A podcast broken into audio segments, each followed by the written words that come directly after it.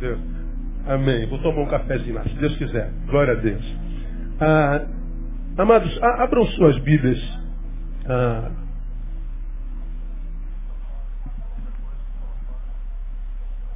em Oséias 6,6. Quero ler dois versículos, depois outros com vocês.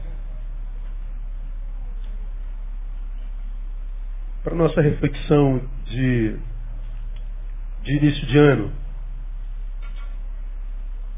Nós vamos ler Oséias 6,6, depois Mateus 9,13. Queria falar um pouco sobre sacrifício. E a gente entender isso.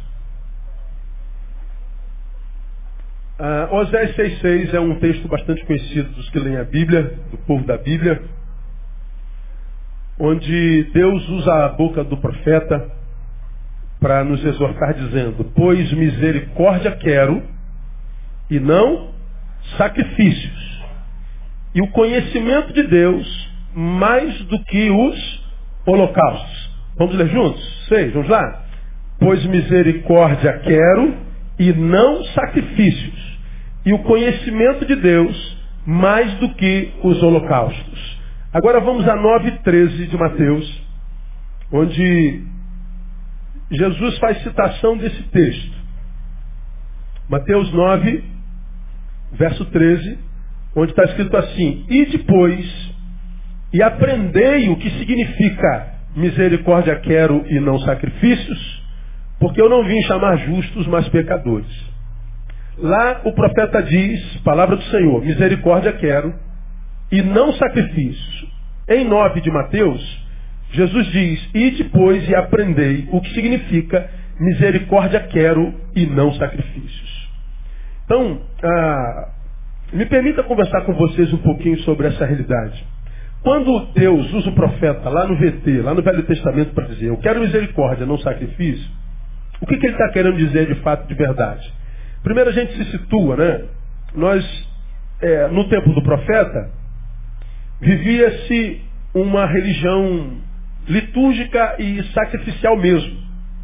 Jesus ainda não tinha encarnado, muito menos já havia passado pela via dolorosa, já havia passado pela cruz, muito menos ressuscitado.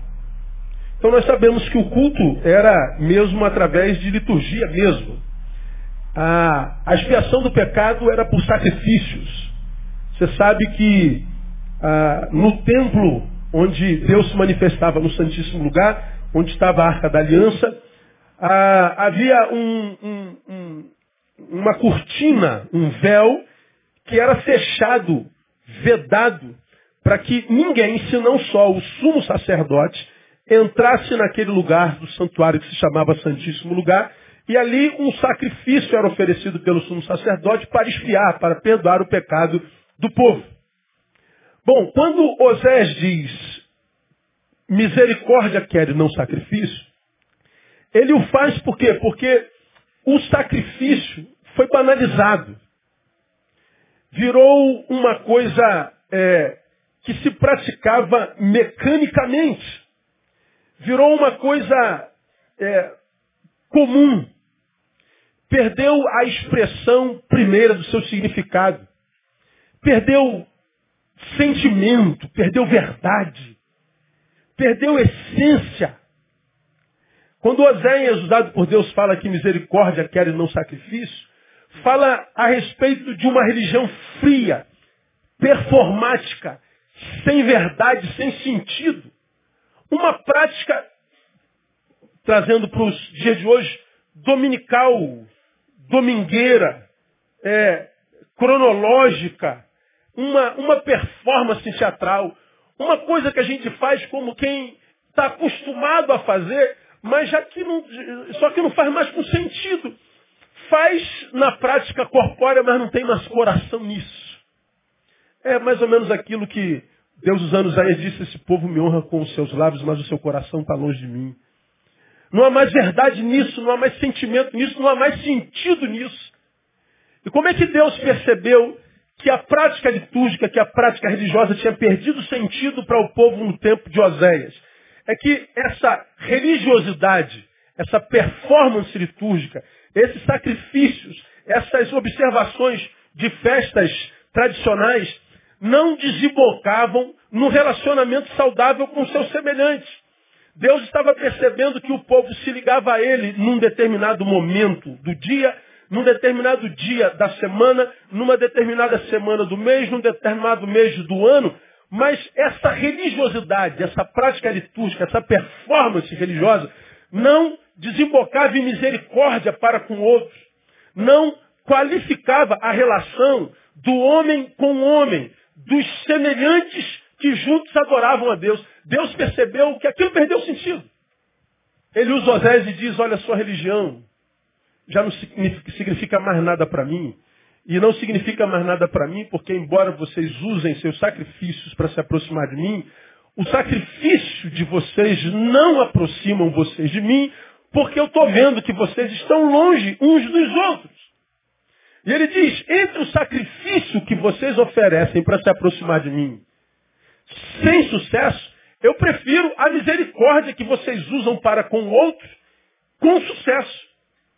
Entre vê-los perto de mim e perto uns dos outros, ele está dizendo, eu prefiro que vocês estejam perto uns dos outros. Como quem diz, perto uns dos outros, vocês estarão perto de mim. Portanto, a misericórdia que você tem para com o teu semelhante faz com que você se aproxime mais de mim do que os sacrifícios que vocês ofertam toda semana, todo dia, toda hora, matando um bichinho. Então ele está dizendo, entre a liturgia fria, cronológica, dominical, entre a liturgia sem alma, sem verdade, e a comunhão entre os homens, eu prefiro a comunhão entre os homens. Eu prefiro misericórdia do que sacrifício. Embora nós já, dito isso, já tenhamos entendido o que Jesus queria explicar, há no Novo Testamento alguns sacrifícios dos quais Deus se agrada. Em Oséias, ele está dizendo, o que vocês fazem a mim, não, não, não, não. Não tem mais sentido. Não aceito mais o seu sacrifício. Seus holocaustos não me interessam mais. Ele usa Isaías no capítulo 1, vamos ver mais lá na frente, seus ajuntamentos solenes, suas observações de festas litúrgicas, luas novas, suas reuniões, suas ofertas, eu as aborreço, eu não suporto mais. Não as recebo mais. Por que, que ele não recebia? Porque faltava coração. Então Deus, em Oséias e Isaías, fala de um sacrifício que ele abomina. E ele diz, você se aproxima de mim muito mais usa de misericórdia para com seu irmão do que quando você faz um sacrifício religioso. Se você não consegue fazer ambos, fique com teu irmão. Fique com a misericórdia. Mas, a despeito disso, nós temos no Novo Testamento cinco tipos de sacrifícios que a Bíblia diz com os quais Deus se agrada. Como não há vitória sem sacrifício, como não há honra sem sacrifício, como não há nenhuma conquista que permaneça em nós como, como resultado de verdade que não haja sacrifício, como nós estamos, por exemplo, diante de um ano que, eh, com o qual sonhamos, no qual queremos ter vitória, no qual queremos conquistar, um ano que está diante de nós como possibilidade, páginas em brancos, nas quais nós queremos escrever uma história, que quando chegar lá no final nós temos prazer em ler, nós sabemos que nada disso é possível sem sacrifício. Não tem jeito. Não tem jeito. Já que o sacrifício é necessário, bom, que nós façamos os sacrifícios que agradam a Deus. Por exemplo, ontem eu estava em casa vendo uma televisão gospel. Eu, quando quero me divertir, eu boto no canal evangélico. E lá estava um apóstolo, vestido com um saco de estopa. E lá ele estava falando que 2016 é o ano das 8 mil promessas. Esse ano, Deus vai cumprir 8 mil promessas na sua vida. Rapaz, deixa eu fazer uma conta aqui, nem, nem pensei nisso. Presta minha calculadora aqui. É, esse, esse é um negócio que eu, que eu queria muito que fosse, fosse, fosse 8 mil dividido por 12 é igual, você vai ter 666 promessas cumpridas por mês. Recebe, amém ou amém? Dividido por 30, mãe, é 666, tá amarrado, 66, vou botar 666 assim. Dividido por 30, ó, 22,2 promessas por dia. Ou seja, uma promessa por hora quase. Hã? Tá bom ou não tá? Quem não quer isso, irmão? Todo mundo quer. Agora, mas para que as oito promessas se cumpram na tua vida, você tem que sacrificar. Qual é o sacrifício que geralmente se faz? Dinheiro. É o sacrifício que se faz em direção ao gasofilácio. Você crê nas oito mil promessas? Eu creio.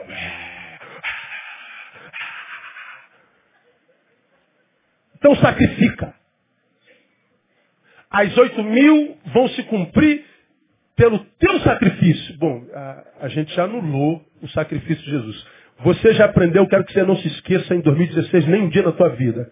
Repita comigo. Deus não me abençoa pelo que eu faço. Ele me abençoa pelo que Jesus fez. Guarda isso na tua vida. Não é mérito seu, é mérito de Jesus de Nazaré. Eu não mereço. Por mais que eu faça ou dê, eu continuo sem merecer. Só recebo por graça. É graça. O que, que é graça? Favor imerecido. É graça. Se eu fiz e me tornei merecedor, eu anulei a graça. Não é mais graça, é mérito, é meritocracia. Se eu mereço, eu tenho direito. E nós não temos direito. Estamos vivos pela graça. A Bíblia nos exorta desde sempre que se não fosse as misericórdias do Senhor, nós já teríamos sido o quê? Consumidos. Só estamos em pé pela misericórdia do Senhor. E o que a gente recebe, uma vez que estamos de pé, recebemos pela graça de Jesus. O que a gente faz é para dizer a Deus que nós queremos fazer valer a pena o sacrifício dele na cruz por nós. Então, o sacrifício não é um sacrifício para nos tornar merecedores, não é meritório. Ele está dizendo, eu prefiro a misericórdia para com teu irmão do que o sacrifício que você me oferta. Porque o sacrifício final já foi feito na cruz. Agora, todavia, dito isso, existem alguns sacrifícios que a Bíblia revela, vou mostrar para vocês, com os quais Deus se agrada. Uma vez que nós queremos sacrificar, fazendo valer a pena o sacrifício de Jesus da cruz por nós, façamos então um sacrifício do qual Jesus se agrade mesmo. E a Bíblia nos ensina isso. Por que, que, o sacrifício era necessário, principalmente naquela, naquela concepção do Novo Testamento da igreja primitiva? Por que, que Paulo falou tanto sobre isso em Gálatas? Como? Por que, que Paulo falou sobre sacrifício em Hebreus? Porque o povo que se convertia vinha do judaísmo ou de outras religiões que eram firmadas sobre sacrifícios, práticas litúrgicas, sobre oferendas, e eles vêm para uma nova religião onde já não se oferta mais nada, onde não se sacrifica mais nada. E na ideia do povo, como herança religiosa, estava, oh, meu Deus, a gente não precisa fazer nada. Nessa nova religião não precisa matar um bichinho, não precisa fazer um, um, um sacrifício, cortar alguma coisa na carne, não precisa rapar a cabeça, não precisa subir monte, não, você não precisa fazer nada. Você só precisa descansar naquele que já fez o sacrifício final. Aí, mas isso é muito fácil. Não, não é fácil não, irmão. Há momentos que você tenta descansar nele e você não consegue. A tua ansiedade não deixa. Teu desespero não deixa. Há momentos que você quer descansar nele, a, a, a sua vida corrida não deixa. Há momentos que você quer descansar nele e a tua, tua incredulidade não deixa. Você quer viver a paz, você só precisa descansar nele. É aquela música que a gente já cantou aqui muitas vezes, do Milad. Não tenha sobre ti um só cuidado qualquer que seja, pois um, somente um, seria muito para ti. Aí ele diz lá, é meu, somente meu, todo trabalho. E o teu trabalho é descansar em mim. É meu, somente meu, todo trabalho. E o teu trabalho é descansar em mim. Agora é fácil descansar nele? Esse é o sacrifício que ele quer de nós. Como ensina a, a mim e a nós, o mestre Eduardo Ramos, na relação com Jesus, é como quem sobe uma escada. Só que uma escada rolante. Não é você que sobe a escada, é a escada que sobe você. Qual é o nosso papel? Permanecer na escada. Permanecer na escada é que é complicado. A gente prefere desenvolver um sacrifício, seja um em direção ao gasofilaço, seja em direção ao pico do monte, seja na abstinência de alimento, seja no sacrifício sobre o corpo. A gente precisa fazer alguma coisa para que a gente tenha a sensação de que a gente está se tornando merecedor daquilo que a gente deseja. E Deus está dizendo, filhos, isso não é evangelho. No evangelho, o teu sacrifício é o descansar em Deus. Porque já está tudo pago. O que você precisa em Deus para 2016 já está pago. E o preço foi o sangue do Cordeiro. Catuca alguém e fala assim, ó, já está pago, irmão.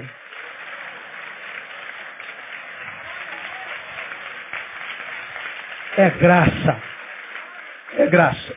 Mas se você quer fazer valer a pena por sacrifício, eu quero mostrar alguns com os quais Deus se agrada muito. Primeiro está em 13 e 15 de Hebreus. Abra sua Bíblia em 13 e 15 de Hebreus. 13 e 15. Que diz assim, ó, eu vou correr, tá? Por ele, pois, ofereçamos sempre a Deus. O quê? Sacrifício de louvor. Isto é, o fruto dos lábios que confessam o seu nome. Por ele, pois, ofereçamos sempre a Deus o quê? Repita para mim. Diga, sacrifício de louvor. Esse é o primeiro sacrifício com o qual Deus se agrada. E o que, que, é isso? Isto é, frutos de lábios que confessam o seu nome. Por que, que Deus se agrada com sacrifício de louvor? Por que louvor? Já falei aqui. Porque a cultura religiosa lá, principalmente os advindos do judaísmo, era construída sobre sacrifícios. Era construída sobre o sacrifício de animais e sobre o sacrifício de coisas. E os que vieram desse rito sentiam falta dessa religião sacrificial. Eu preciso, eu preciso ver alguma coisa, gente, eu preciso fazer, eu preciso tocar, eu preciso perceber. Que, que religião é essa que não tem rito? Que religião é essa que não tem sacrifício? Que religião é essa? Aí ele diz assim, você quer sacrificar a mim? Louve. O problema é que nós cristãos achamos que louvar é cantar uma música. A gente acha que louvar é, é, é só cantar umas cançõezinhas. Em Jesus, não. Em Jesus, é, a religião e a vida se confundem. Quando Jesus veio à Terra, ele não veio fundar uma religião. Na cabeça de Jesus, nunca houve a ideia de cristianismo, mais uma religião entre tantas outras, não. Quando Jesus veio, ele veio para que nós tivéssemos vida e vida com abundância. A religião de Deus é uma vida vivida para a glória dele. Religião e culto se confundem na fé do Cristo cujo sangue foi derramado. Não é mais um rito, não é mais isso que a gente está fazendo aqui. Isso aqui não é um culto, isso aqui é uma celebração comunitária. São, são, são, são, é, é o ajuntamento de uma família que passa a semana toda separada e que domingo se encontra. Nós vamos celebrar aqui a nossa comunhão. Nós, nós estamos fazendo aqui uh, o quê? Nós estamos fazendo um, uma reunião de cultica termina a reunião, mas o culto jamais, o culto permanece na nossa vida. Agora, ah, quando a Bíblia diz que eh, nós devemos sacrificar a Ele louvor, ele fala que o louvor a Deus sou eu.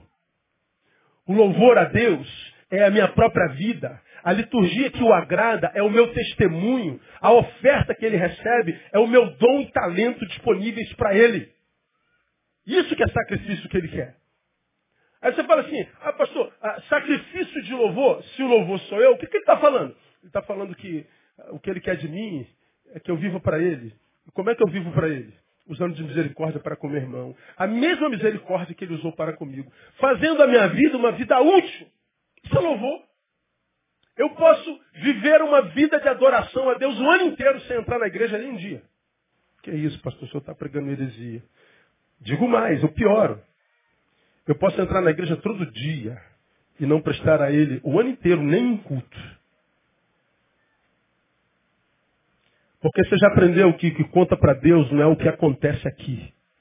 O que conta para Deus é o que, que a gente faz com o que aconteceu aqui dentro. Você entra aqui e diz assim, poxa, Deus me abençoou demais ah, nessa manhã. Como Deus me abençoou nessa manhã? Isso não é importante. Importante para Deus é o que, que você vai fazer com essa bênção que Deus liberou sobre você nessa manhã. Foi muito bom para você, pastor? Foi tremendo, pastor. Eu senti a presença de Deus nessa manhã. Como Deus falou comigo. Como Deus me abençoou. Legal, isso é muito bonito, mas não é o mais importante. Já que Deus te abençoou tanto, o que, que você vai fazer com essa bênção que Ele liberou sobre a sua vida nessa manhã? Bom, isso aí é outra história, pastor. Eu não faço nada com isso. Então você não foi abençoado, irmão. Você foi reprovado. O que Deus fez a você nesse culto, acaba nesse culto. Amanhã, quando você acordar, já não está mais contigo. Você volta para a insignificância. Você volta para a tristeza, para a angústia. Você volta para a vida performática, para a aparência.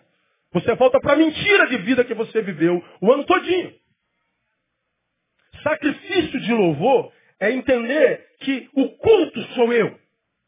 Sacrifício de louvor é louvar a Deus em tudo que eu faço. É ouvir a palavra que diz, quer comamos, quer bebamos, quer façamos qualquer outra coisa, façamos para a glória do Senhor.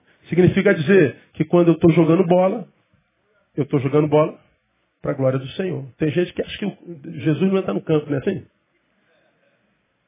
Às vezes gente vai nos futebol aí da vida, inclusive de pastores, e os caras vão se matar, dá uma pistola na cada um, bota de costa um para o outro, conta de uma dez, quem atirar primeiro mata.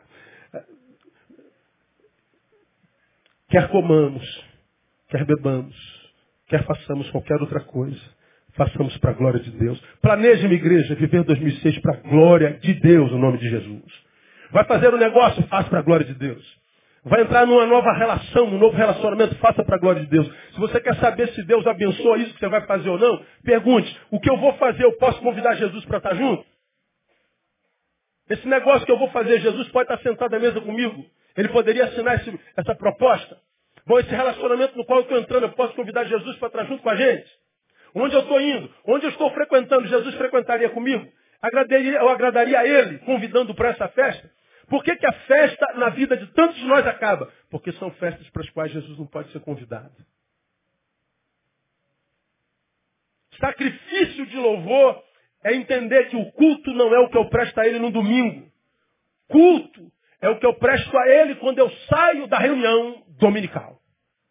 Isso é sacrifício de louvor. O louvor a Deus sou eu. A liturgia que o agrada é meu testemunho. A oferta que ele recebe é meu dom e talento. Esse é o primeiro sacrifício que Deus se agrada de nós.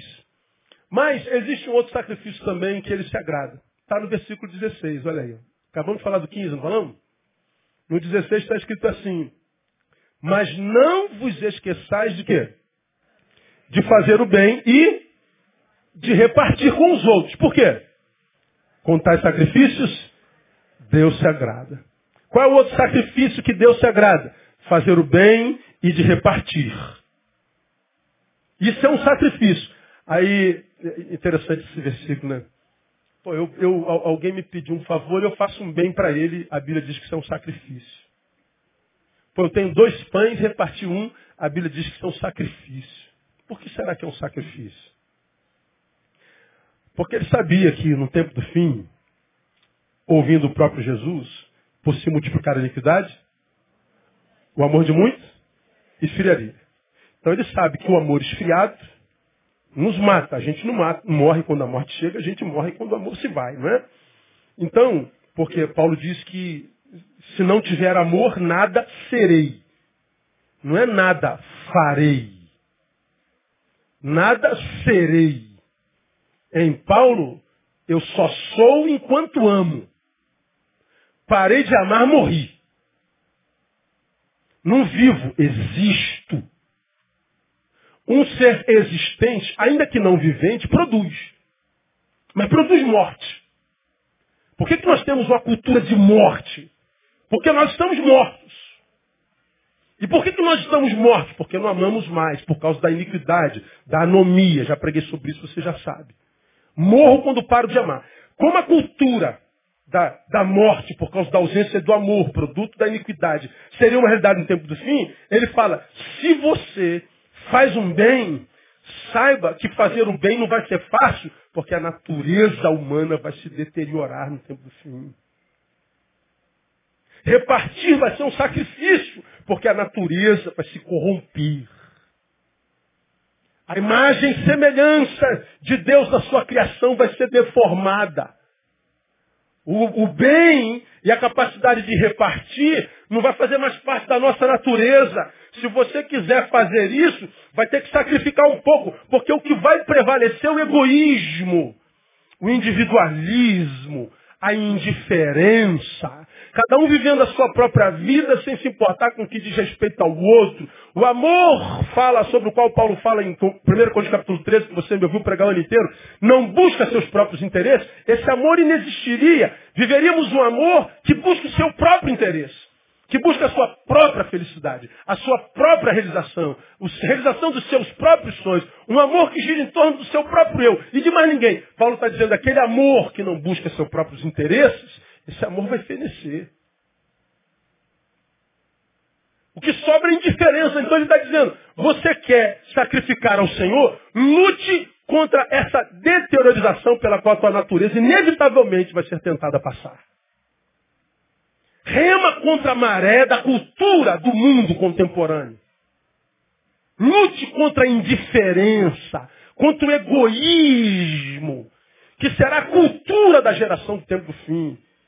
Repartir e fazer o bem seria um sacrifício. Agora, a pergunta comum a todo crente verdadeiro, crente verdadeiro, acho que nós temos uma pergunta comum.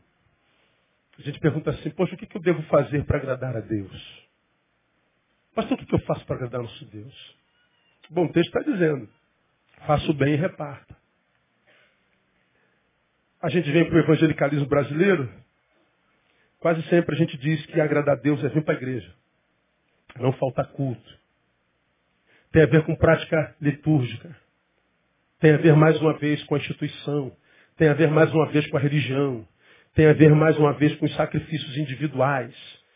Com a ideia de que Deus se agrada de mim quando eu vou orar a Ele no monte. Como se o monte fosse mais sagrado do que o chão do meu banheiro. Deus se agrada de mim quando eu me abstenho de comer. Eu faço o que eu chamo de jejum. Bom, teu jejum abençoa Deus no quê? Agrada a Deus no quê? Acho que o único jejum que pode agradar a Deus, sobretudo, é você pegar aquele pão que você recusou-se a comer, por alguma razão, e compartilhar com quem está com fome. E um jejum que é feito, não liturgicamente, não aparentemente nem congregadamente, mas um jejum que é produto do desejo da tua alma, não aquele jejum que te promove coletivamente. Mas um jejum que parte do coração. Agora, quando é mormente que o crente contemporâneo faz jejum? É quando ele está querendo uma bênção muito grande. Está querendo passar no concurso público esse ano, né? Federal? Vou jejuar, pastor. Não precisa, basta estudar. Mas qual que é mais fácil? Jejuar três dias ou estudar três anos? Qual é mais fácil? Subir o Monte Everest para orar? Ou fazer um concurso ou um curso durante três, quatro anos para fazer uma prova? A gente prefere a liturgia é mais fácil. Por que, que fazer o bem e repartir alegra o coração de Deus? Porque é muito comum, por exemplo, fazer o bem hoje. Mas repartir, como tem gente que tem dificuldade, porque nem todo bem que eu faço é produto do que me habita. Eu posso fazer o bem por algumas razões. Eu posso fazer o bem por performance. Como eu preguei no domingo passado. Eu distribuo água por misericórdia e aí eu recebo um elogio ali. Agora eu distribuo água esperando o elogio de lá. A primeira distribuição, Deus me abençoa, a segunda já não, porque é por causa de mim mesmo. A primeira foi por causa dele. Eu posso fazer é, o bem porque tem gente fotografando, tem gente vendo. Eu posso fazer o bem por performance, eu posso fazer o bem por interesse. Eu dou um para receber dois, eu posso fazer o bem por ostentação. Por quê? Porque o bem que eu faço não é o bem que me habita. Quando o bem me habita, de fato, ele traz comigo não só a capacidade de produzir o bem, mas de repartir. Porque o bem, quando me habita, e eu compartilho o bem, ele me abençoa com uma outra bênção, que é chamada desapego. E é o desapego que me livra de uma, de, de uma sucessão de desgraça. Por exemplo, você lê 1 Timóteo capítulo 6, versículo 10, está escrito lá assim, ó, porque o amor ao dinheiro é a raiz de quê? Quantos males? Todos. Nessa cobiça, alguns, olha, se desviaram da fé, se transpassaram a si mesmo com muitas dores. Faz o bem, mas não porque o bem o habita. Porque se o bem o habitasse, ele também repartiria. Quando o bem nos habita, ele emana de nós enquanto fruto, mas nos capacita também para compartilhar. E a gente não compartilha por interesse, a gente compartilha porque a gente está desapegado. Quantas pessoas Deus gostaria tanto de abençoar financeiramente, materialmente, queria colocar no lugar de honra, mas Deus não coloca porque, porque Ele sabe que te perde. Porque o bem não te habita. E Ele sabe que não te habita porque você ainda é apegado às coisas. É as coisas que te fazem se mover. Você é um ser que caminha entre os espirituais, mas é materialista. E você já aprendeu. Materialismo vem de mater. Mãe. Quem é o materialista? É aquele que parece, porque é tão coisificado, que a mãe dele é uma coisa. E porque a mãe dele é uma coisa, ele é uma coisinha que vive atrás de coisas. Ele só acredita no que se mensura, no que se pega, no que se vê, no que tem preço. Ele é um materialista, porque a sua mãe é uma matéria. Nós não somos materialistas. Nós somos desapegados. Meu irmão, você quer prosperar em 2016? Desapegue. Você quer prosperar em 2016? Você quer coisas? Não ambicione coisas. Ouça o que nós pregamos dia 31. Busca primeiro o reino de Deus. E as coisas? Todas elas serão acrescentadas. Escuta. Todas as coisas que você precisa para 2016 já estão prontinhas para você. Todas. Busca o reino. Sacrifica, fazendo o bem, repartindo, e você vai ver que Deus vai abençoar você demais no nome de Jesus. Aleluia, que seja assim, Deus. Mas há um terceiro sacrifício que ele também se agrada. Primeiro é o de louvor. O segundo, de fazer o bem repartir. O terceiro está em Romanos 12, versículo 1. Abre lá Romanos capítulo 12. Você conhece isso aqui.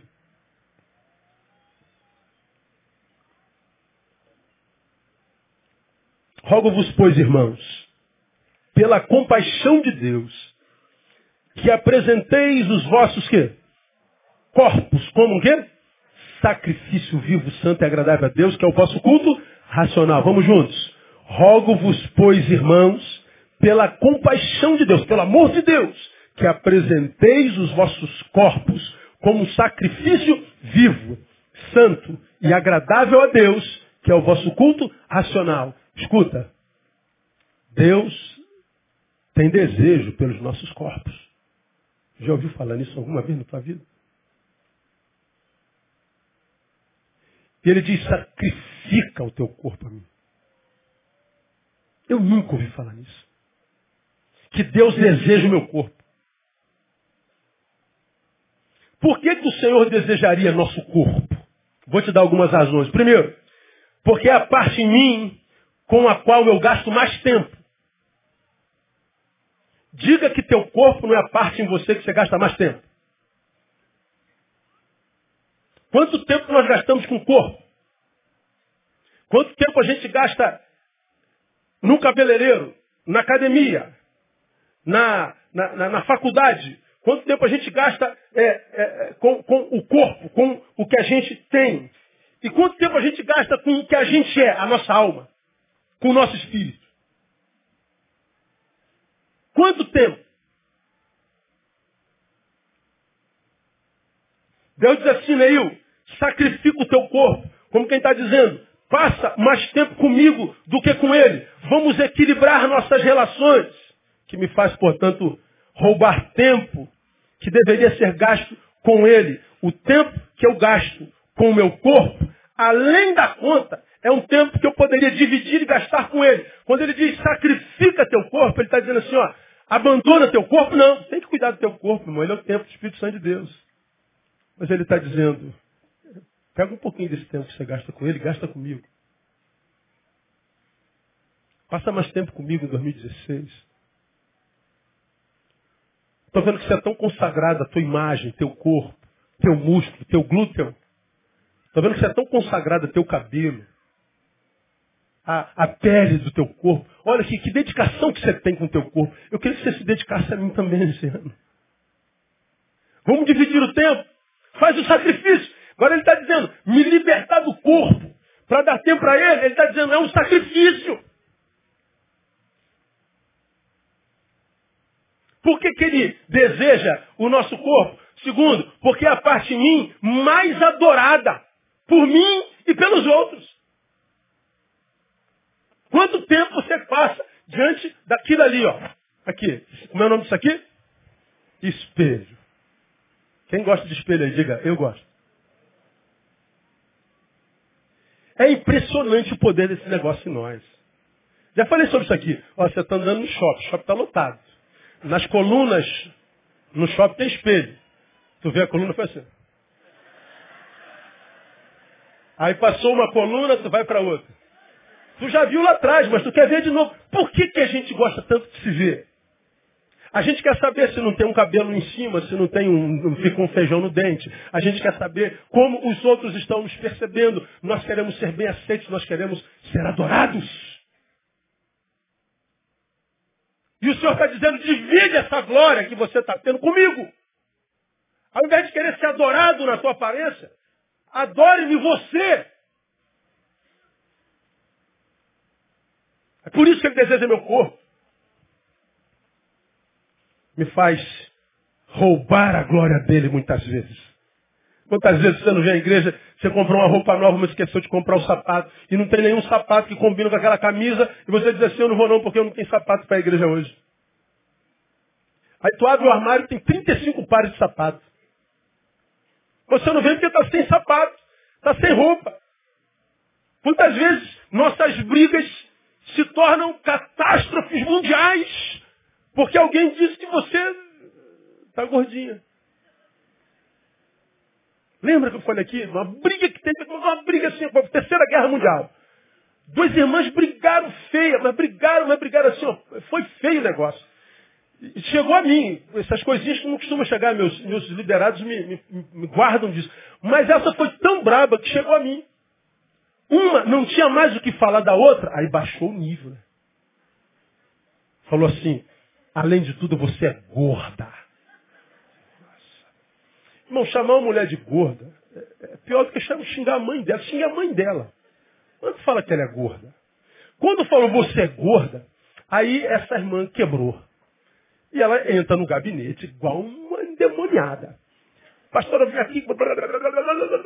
Meteu a porta, não, não, entra na minha porta sem bater, foi educação. Aí, mas entrou. E no final, pastor, me chamou de gorda. Ah, entendi. Entendi. E o que, que ela queria? Que eu descesse lá e pegasse a irmã, disciplinasse a irmã, porque ela me ofendeu. E ela também já tinha ofendido de tudo que é jeito, só não tinha baixado o nível assim, falando palavrão tão escabroso. Para ela, eu tinha que ir lá embaixo, pegar a irmã, disciplinar, botar... Irmão, vamos aproveitar para aprender? Então, por que, que ela chamou a senhora de gorda, pastor? Eu pergunto, ela mentiu? Não, pastor, estou entendendo, pastor. Estou entendendo, pastor. O senhor está do lado dela, eu não sei nem quem é ela, irmã. Eu não sei com quem a senhora discutiu. Vamos aprender. Como é que a gente faz para acabar com o poder da língua do outro em nós? Não dê a ele razão para falar de você. Quer acabar com o poder dela? Emagreça. Ou conviva bem com a sua gordura. Sabe por quê, irmãos? Muitas das nossas brigas é porque alguém disse a verdade sobre nós. E a gente diz que o problema é a língua do outro, mas o problema é que nós não lidamos bem com as nossas verdades. E guerreamos. Perdemos amizades, perdemos casamento, rompemos relação eclesiológica, acabamos com a nossa vida, nos isolamos. Por quê? Por causa do corpo. Sacrifica teu corpo a mim. Porque é a tua parte mais adorada. Por que, que ele quer meu corpo? Porque é a parte de mim mais vulnerável. A Bíblia diz que o espírito está pronto, mas a carne é o quê? Fraca. Então me dá esse negócio de adoração. Essa é a sua parte vulnerável. Se você viver em função disso, você vai ser quebrado a vida inteira. Você vai ser interrompido em seus processos o tempo inteiro. Porque você está se satisfazendo na carne, mas daqui a pouco ela quebra. Você tem que começar tudo de novo. Você está se realizando só na carne, daqui a pouco você é traído, tem que começar tudo de novo. Você está se realizando só na carne, daqui a pouco você adoece, tem que começar tudo de novo. Você está se realizando na carne, daqui a pouco a tua fraqueza, teu pecado lá atrás, tu, teu vício vem à tona e você quebra de novo. Ele está dizendo, não se realize só na carne, tua carne é fraca, é vulnerável. Cadê que o crente aprende isso, cara? Por que, que ele deseja meu corpo? Porque é a parte de mim que tem um órgão inflamado pelo inferno. Qual é o órgão inflamado pelo inferno que tem no nosso corpo? Me diga você. A língua. A língua também é um fogo. Sim, a língua, qual mundo de iniquidade colocado entre os nossos membros, contamina todo o corpo e inflama o curso da natureza, sendo por sua vez inflamada pelo inferno. Dentro da tua boca tem um órgão de contato com o diabo. Te faz adorar a Deus, mas amaldiçoar o teu irmão. Porque pensa diferente de você. Porque tem uma ideia diferente da tua a respeito daquele assunto. E você maldiz o irmão.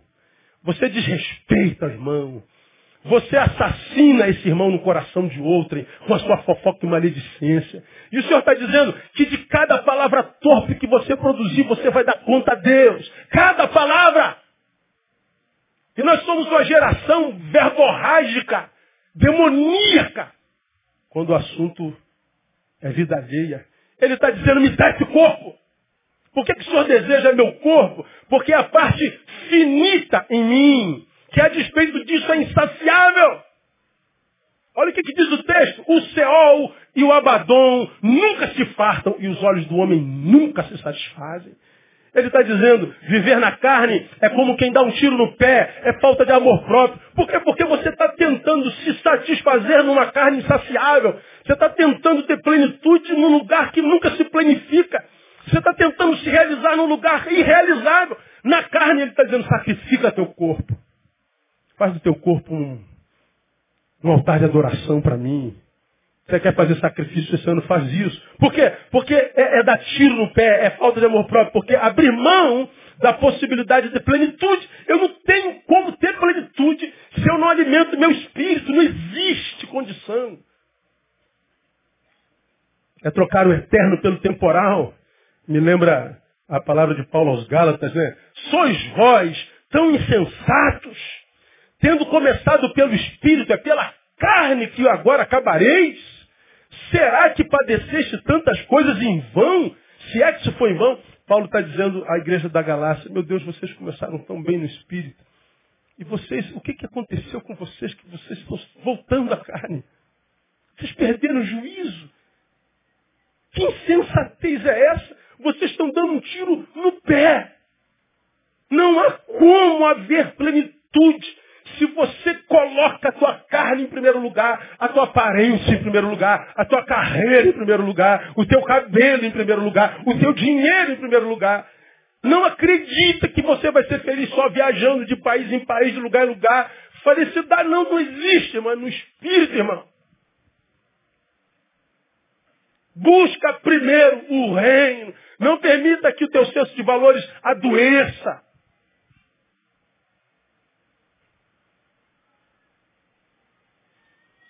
Aqui eu me lembro de Derô.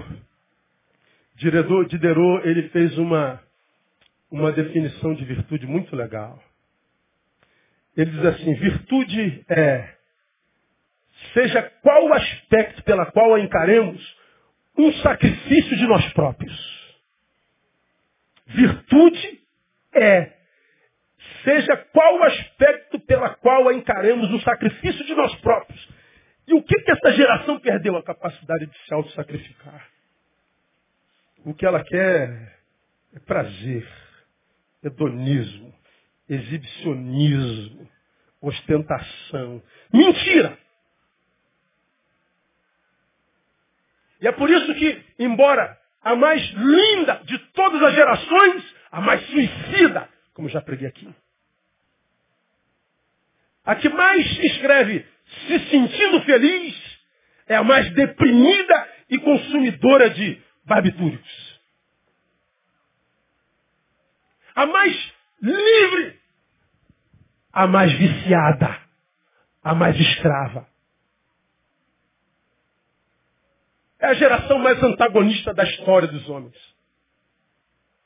Porque não consegue sacrificar a si mesmo. Sacrifício do nosso corpo. Romanos 15, 16 é a quarta sacrifício, que é a missão, não vou falar sobre ela. E a última, aqui termino, é Filipenses 4, 18, que diz assim, mas tenho tudo, tenho até em abundância, cheio estou, depois que recebi de Epafrodito, que da vossa parte me foi enviado, como cheiro suave, como sacrifício aceitável e aprazível a Deus. Paulo fala das ofertas que se traduzem em sustento de necessidades. Paulo está dizendo, quando a gente oferta, num lugar onde se satisfaz necessidades, nós estamos fazendo um sacrifício aprazível a Deus. Não é porque a gente quer receber em, em dobro. Não é porque a gente quer se tornar merecedor. É porque a gente tem prazer de fazê-lo. É prazer. É como ensina Davi, porque pus o meu afeto na casa do meu Deus, ouro e prata que eu tenho, eu dou para a casa do meu Deus. É prazer, é amor. Como você já aprendeu aqui, você quer saber o que é valor no teu coração? Veja onde você gasta tempo e dinheiro. Você vai saber o que é teu Deus. Onde é que você gasta teu tempo? Onde é que você gasta seu dinheiro? É o que domina teu coração. É fácil. Pastor, eu não creio em nada, eu não valorizo nada, eu não sei o que é valor para mim. Veja onde você gasta tempo e dinheiro. Você logo, logo descobre. Então, se sacrifício é inevitável, que nós sacrifiquemos sacrifícios que agradam ao Senhor de louvor, o de fazer bem repartir, o de missão, porque é, é, é, é para isso que nós nascemos, o sacrifício de nós mesmos, nossos corpos, por último, o sacrifício de ofertas que se traduzem em sustento de necessidade. Sacrifícios. Não tem como não sacrificar. Mas sacrifiquemos certo. Termino citando mais um alguém, Goethe. Ele diz assim: um grande sacrifício é fácil. Os pequenos sacrifícios contínuos é que custam. Fazer uma campanha de um sacrifício gigante uma vez é mole. Difícil é aquele sacrifício que tem que fazer todo dia, nos negando. Isso é que é difícil. Que é o sacrifício que nos mantém quem somos filhos de Deus que vivem para a glória dele. É o sacrifício de todo dia. É o negar-me a mim mesmo todo dia. Esse sacrifíciozinho contínuo é que é desgraça. É o que se traduz em graça. Então, igreja, está aí, ó. 2016 pisando na nossa cara. Esse ano tem 366 dias, é isso? Hoje é dia Três. Então temos, contando hoje, 364 dias pela frente. 364 páginas em branco. Quem escreve essa página na vida de cada um é cada um. E no dia de todo mundo nós vamos ter que sacrificar alguma coisa. Sacrifique correto. Você não precisa sacrificar família para servir a Deus. Você não precisa sacrificar saúde para servir a Deus. Você não precisa sacrificar nada vai sacrificar, sacrifício de louvor. Vai sacrificar, faça o bem e reparta. Vai sacrificar, apresenta teu corpo, essa sua, essa sua parte mais frágil, essa sua parte que, que, que, requer adoração o tempo inteiro, essa parte com a qual você tem gasto todo o tempo da tua vida, essa parte vulnerável, essa parte que tem o órgão inflamado pelo diabo. Sacrifica isso. Quer sacrificar? Sacrifica. O sacrifício da missão. Seja uma oferta ao Senhor para abençoar alguém. E ajude os mais necessitados nas suas necessidades. Você vai ver, cara, se a gente fizer assim, é só abrir os braços. Porque a gente agradou o Senhor, fazendo sacrifício que o agrade. Portanto, nosso sacrifício não foi em nada. Quanta gente sacrificando coisas que é sacrifício ao nada. Ao nada. Que Deus nos dê graça. E que a gente passe a nossa vida uma vida útil. Um sacrifício vivo e aceitável para Deus. Para que nenhum dos projetos deles, deles se frustre em nós. E nenhum dos nossos sonhos, porque sonhamos para Ele, sejam frustrados. Que 2016 seja o nosso ano no nome de Jesus. Vamos aplaudi-lo.